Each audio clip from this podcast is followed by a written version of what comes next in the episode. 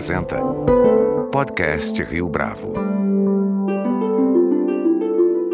Este é o podcast Rio Bravo, eu sou Fábio Cardoso. Ao longo dos últimos oito anos, o ranking dos estados tem permitido à opinião pública, em particular, e à sociedade de um modo em geral, avaliar os resultados da gestão pública, promovendo com isso uma espécie de competição saudável entre os estados. A iniciativa é fruto do trabalho do Centro de Liderança Pública em São Paulo. Luana Tavares, diretora executiva do CLP, é nossa convidada de hoje aqui no podcast Rio Bravo para falar a respeito do ranking e da sua contribuição para a administração pública no país. Luana Tavares, é um prazer tê-la aqui conosco no podcast Rio Bravo. Muito obrigado pela sua participação. Eu que agradeço, Fábio. É um super prazer participar e trazer conteúdo sobre o ranking e o CLP. Por que é importante que os estados compartilhem entre si as experiências em relação à administração de recursos? Bom, é muito importante no Brasil, num país né, do tamanho do Brasil e com todos os desafios que a gente tem, a complexidade que é você conseguir é, entregar bons serviços públicos para a população e fazer um bom uso do recurso público, que haja uma troca de experiências e principalmente que a gente consiga comparar os estados e gerar uma competição saudável entre eles, né? É uma espécie de controle social que o ranking exerce, mas também um mecanismo de apoio para que os gestores tomem decisões de investimento tendo como base dados e o resultado da, das políticas públicas que eles estão implementando. Como mecanismos de controle social, é uma forma de garantir que gestão após gestão, independente do partido que assuma, nós tenhamos uma avaliação daquele governo, né? Como população, como cidadão, como inclusive o mercado para avaliar decisões de investimento ou não em um estado.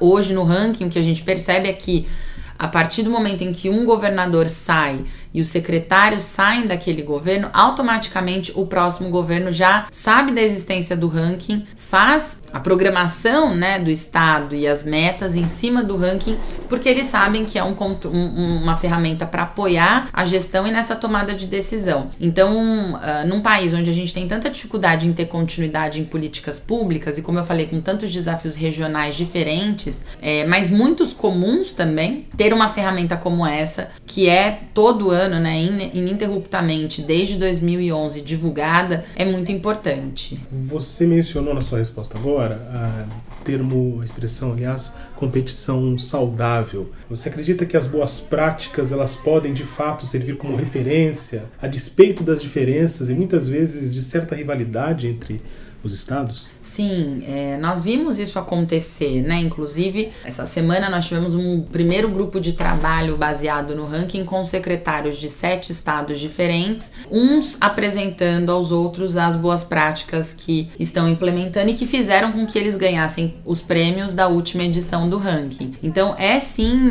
uma, uma um estímulo para essas é, lideranças, né? Para esses gestores. Um, porque eles estão recebendo reconhecimento pelo bom trabalho no Brasil Brasil, a gente tradicionalmente, no, no geral, né, o que chega são as más notícias, né, para a população e no, no geral que é divulgado da, das políticas públicas é muito mais aquilo que não está dando certo, mas a gente precisa, e o ranking também mostra isso, né, os indicadores que estão negativos, os estados que estão menos bem colocados, porém, se a gente não der destaque para as boas práticas, esse reconhecimento vai ser sempre muito difícil para o gestor, né, existem gestores e, e governantes que fazem sim um bom trabalho, que priorizam corretamente as pautas na administração pública, mas que muito pouco recebem em troca no sentido de reconhecimento quando fazem um bom trabalho de gestão. Então, efetivamente, nós vimos nos últimos anos, a partir do estímulo da premiação, né, é, e de dar luz também para o que está dando certo no setor público, automaticamente os estados que não receberam a premiação querem entender o que aqueles outros fizeram, buscam copiar, né, no bom sentido, a, adaptar essas ideias para suas realidades e trazer uh, isso em benefício para a população. Então, na prática, nós temos visto isso acontecer em, a despeito da rivalidade política e das diferenças que os os estados tenham. Até porque, quando a gente faz uma discussão que é baseada em indicadores, a gente acaba levando a discussão para o lado técnico. E quando você coloca técnicos conversando com técnicos, sejam secretários ou superintendentes, gestores, eles tendem a cooperar. Então, essa, esse é o estímulo do ranking, né?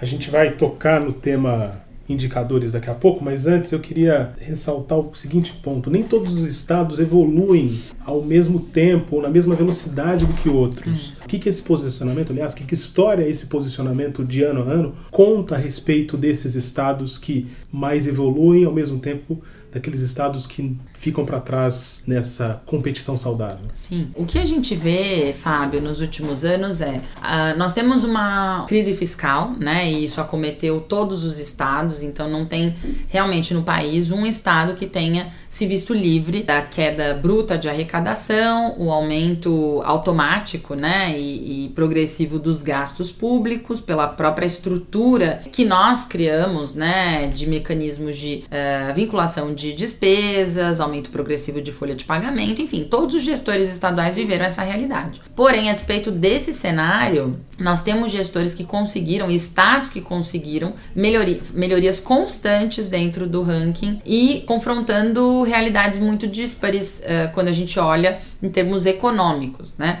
É, o estado do Ceará, por exemplo, o estado da Paraíba, Alagoas, Pernambuco, estados que conseguiram, ainda que com um cenário economicamente menos favorável do que outros do Sul e Sudeste, como o próprio São Paulo e Rio de Janeiro, né, que é um grande exemplo de, de má gestão, má administração pública, é, conseguiram resultados muito positivos, não só na área, nas áreas sociais, por exemplo, o Ceará já é um estado conhecido por ter políticas de educação, desde o âmbito municipal a estadual, bem sucedidas, né? Mas na área fiscal, que para nós foi mais surpreendente constatar, né, que estados do Norte e Nordeste, principalmente Nordeste, conseguiram melhorar muito, né, a posição dentro do ranking por terem investido em uma boa gestão fiscal, né? Olharam para o momento de crise e antes mesmo da crise eles já, já vinham fazendo uma administração boa dos recursos públicos. É, então essa trajetória dos estados, né, ela mostra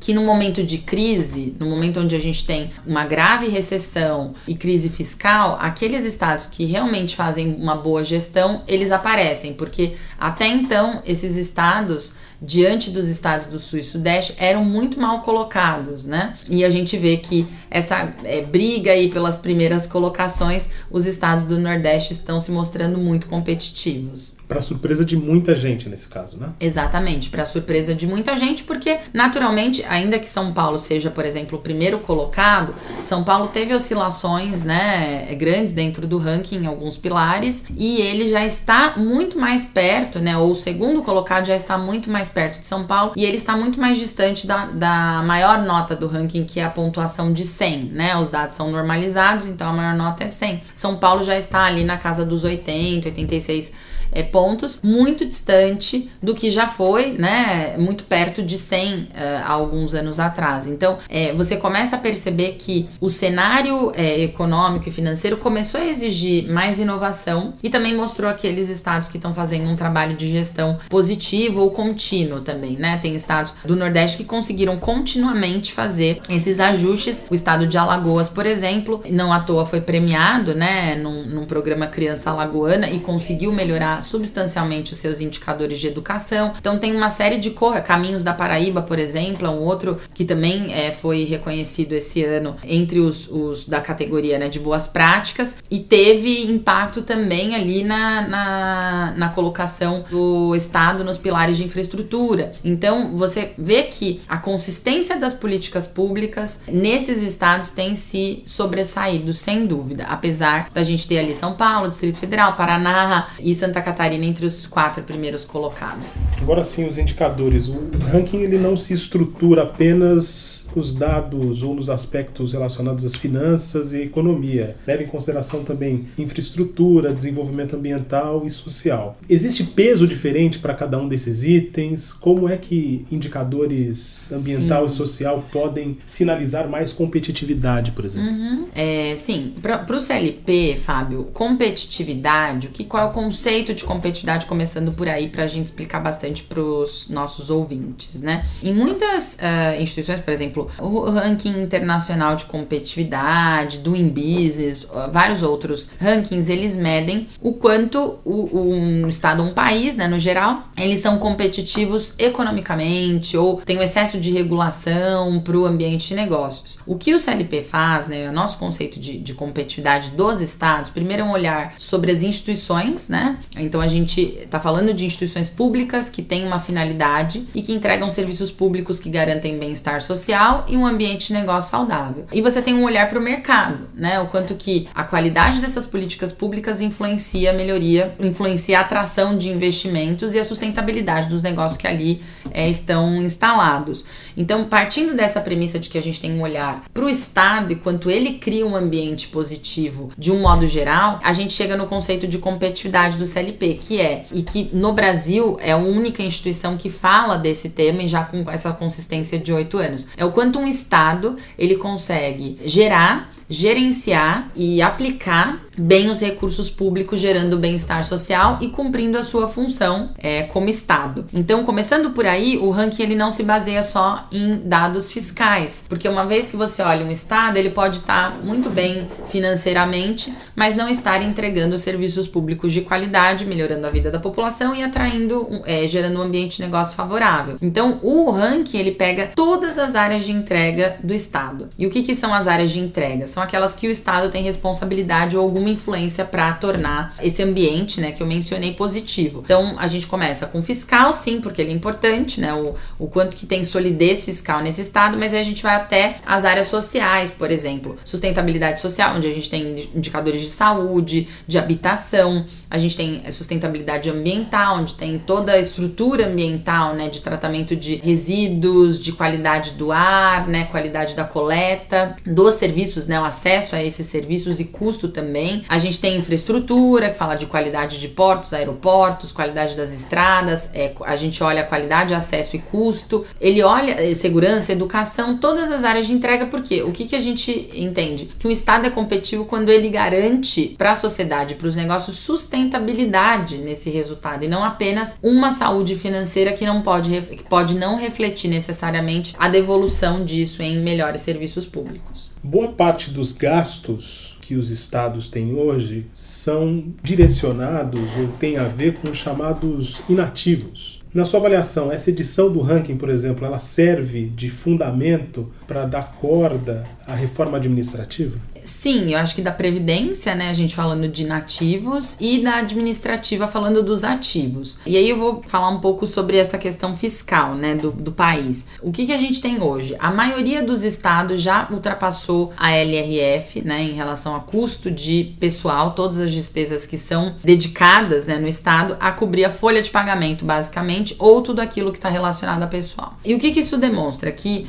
nosso estado ele está extremamente inverso, né, naquela lógica de uh, entregar melhores serviços públicos para a população. O estado ele tem consumido boa parte dos seus recursos para sua própria manutenção. De certa forma ele está amarrado. Por quê? E, o, e, muito pouco o gestor pode fazer em relação a isso. Quando a gente vê os estados, é, mesmo com todas essas melhorias que eu falei dos estados do Nordeste, ainda o gestor tem muito pouco a fazer para ter uma, uma saúde financeira. Ele tem que fazer uma boa atração de investimentos, garantir um ambiente ambiente onde ele atraia é, as suas receitas próprias e dependa menos né, de repasses, com certeza isso depende muito da, da ação do gestor, mas quando a gente vai para a parte das despesas, existe muito pouco a ser feito pelo gestor, além de, claro, criar processos que garantam uma boa aplicação do, do custeio, né, da manutenção. Mas aí você chega num gasto que é a folha de pagamento. E o que, que pode ser feito? Quase nada porque a despesa ela cresce de uma forma progressiva, vegetativa e automática, que não depende do gestor. E ele também, além disso, né, olhando do ponto de vista do servidor público, a gente tem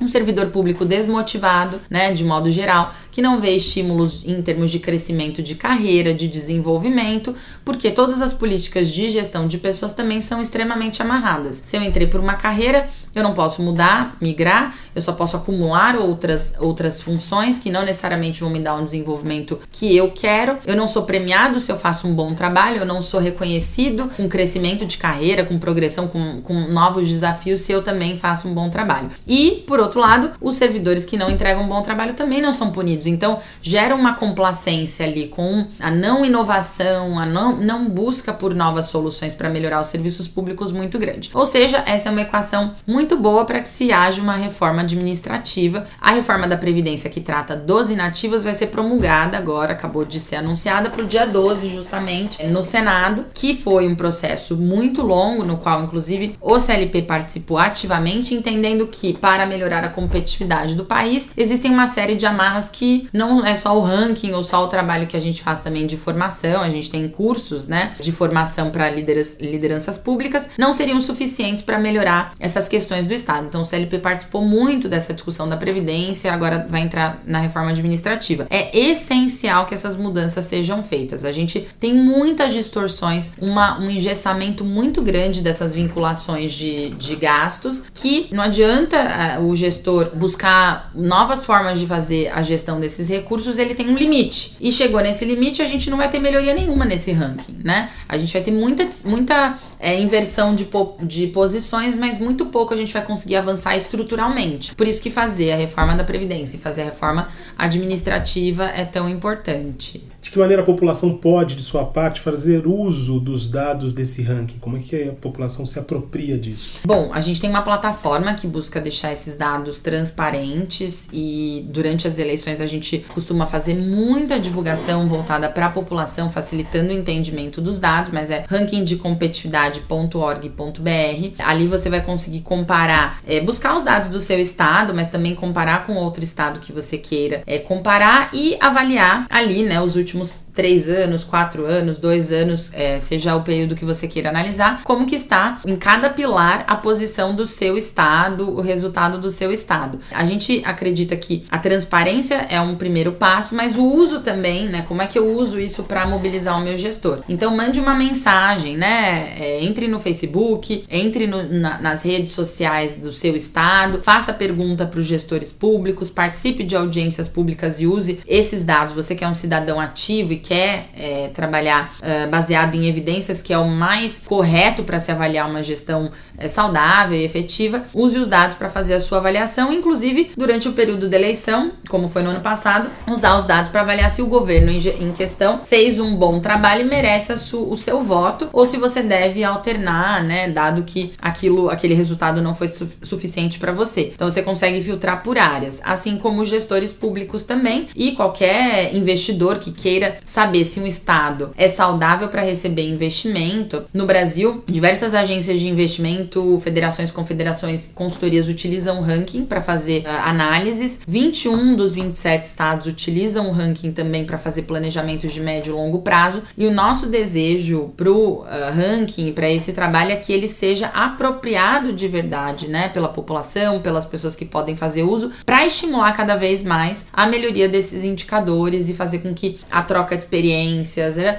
Tudo isso gere né, inovação e melhoria lá na ponta para o cidadão e para quem quer investir. Como o CLP percebe o papel de avaliações como essa no contexto das eleições municipais do ano que vem, por exemplo? O trabalho do ranking em si, ele tem um foco estadual, então a influência né, do debate é menor, mas todo ano de eleição municipal nós temos uma série de ações, né, inclusive o trabalho com a Previdência, cada um dos municípios agora, é, uma vez aprovada a PEC paralela, né, vai ter que se adequar às normas novas né, da reforma da Previdência. Uh, a gente tem um debate inici se iniciando agora da reforma administrativa, mas que também afeta muito aos municípios e aos gestores públicos que vão ter que se adequar a essas novas regras, né? Inclusive criar processos de gestão de pessoas mais profissionais e mais alinhados com aquilo que a gente tem na iniciativa privada, por exemplo. Então, o CLP vai contribuir muito nisso com as nossas formações, com o trabalho de rede que nós fazemos, com a divulgação desse processo para toda a população. A nossa ideia é explicar para a população, aproximar a população desse processo, de que todas as mudanças que a gente vê no país que precisam ser feitas só vão acontecer se tiver o engajamento da sociedade também. Então, durante a eleição, esse vai ser o nosso papel de informar, de trazer dados, de trazer informação população, de qualificar o debate para que o, o, cidadão ele consiga ter um pouco mais de critério também em relação ao que está sendo feito e aos candidatos, aquelas pessoas que estão disputando essa posição que é tão importante, que é o gestor municipal, os vereadores, né? São os vereadores e gestores municipais. Outra coisa interessante é que a gente está estudando a criação de um ranking municipal.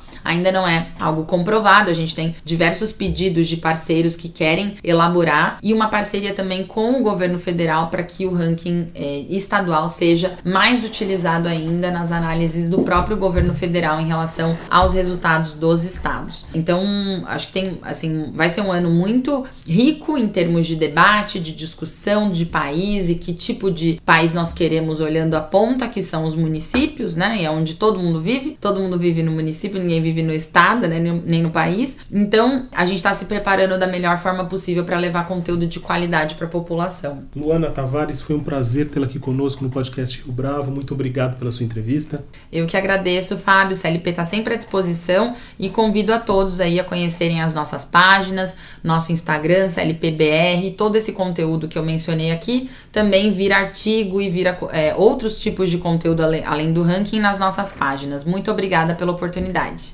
Este foi mais um podcast Rio Bravo. A nossa lista completa de entrevistas está disponível no Deezer, Google Podcasts, no iTunes, no SoundCloud e no Spotify. Você pode comentar essa entrevista no nosso perfil do Twitter, arroba podcast Rio Bravo, e também no Facebook da Rio Bravo.